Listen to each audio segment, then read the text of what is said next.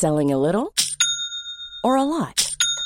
Shopify helps you do your thing however you cha-ching. Shopify is the global commerce platform that helps you sell at every stage of your business. From the launch your online shop stage to the first real life store stage, all the way to the did we just hit a million orders stage. Shopify is there to help you grow. Shopify helps you turn browsers into buyers with the internet's best converting checkout. 36% better on average compared to other leading commerce platforms because businesses that grow grow with Shopify. Get a $1 per month trial period at shopify.com/work. shopify.com/work. Bonjour, dans cet épisode, je vais vous expliquer comment développer votre intelligence émotionnelle au travail. Je suis Gaël Châtelain-Berry, bienvenue sur mon podcast Happy Work, le podcast francophone audio le plus écouté sur le bien-être au travail. Alors, l'intelligence émotionnelle. Avant de vous expliquer comment la développer, je vais vous dire ce que c'est. Je ne sais pas si vous le savez, l'intelligence émotionnelle est un concept qui a été théorisé il y a très peu de temps finalement. C'est en 1990. Peter Salovey et John Mayer, deux psychologues américains, ont théorisé le concept de l'intelligence émotionnelle.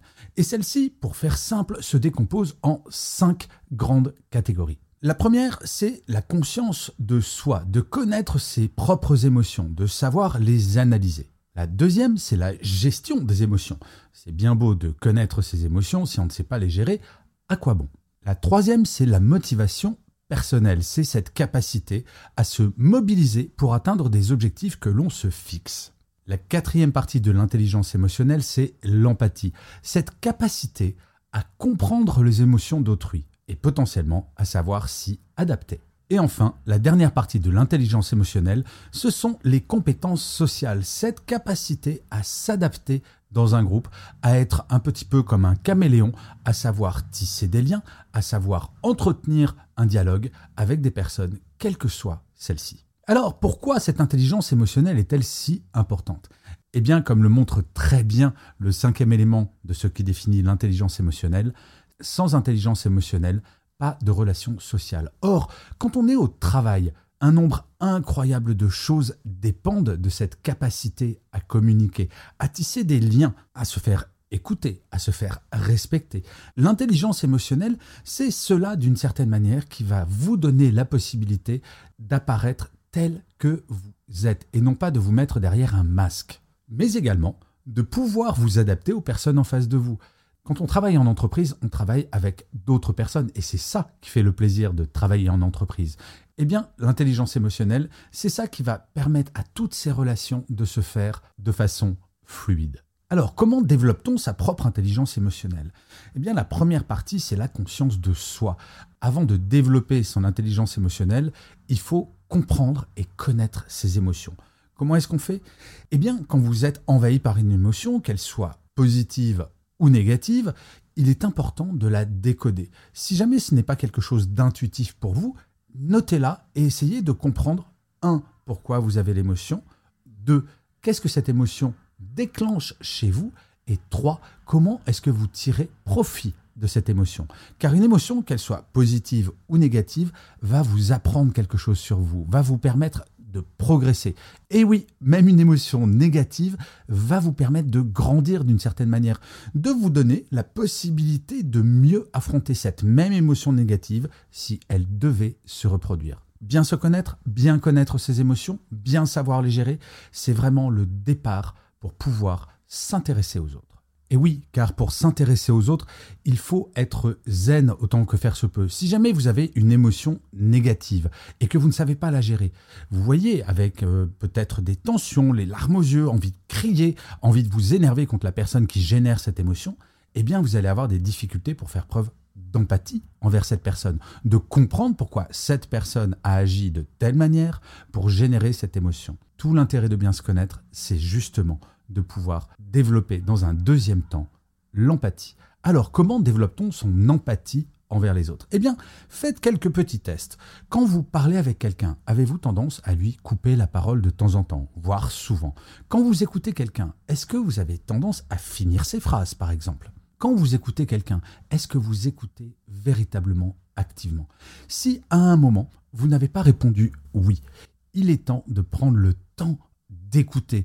L'écoute active, c'est ne jamais interrompre, c'est ne pas finir les phrases, et c'est peut-être parfois de savoir reformuler ce que la personne vous a dit pour bien vérifier que vous avez bien compris ce que la personne vous dit.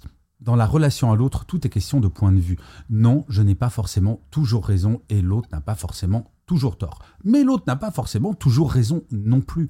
Avoir de l'empathie, c'est savoir se mettre à la place de l'autre, de comprendre son point de vue sans le juger. Si la personne vous dit quelque chose, elle le pense sincèrement. Et il faut donc comprendre pourquoi. Ça ne veut pas dire que vous allez devoir dire oui à tout. Non, pas du tout.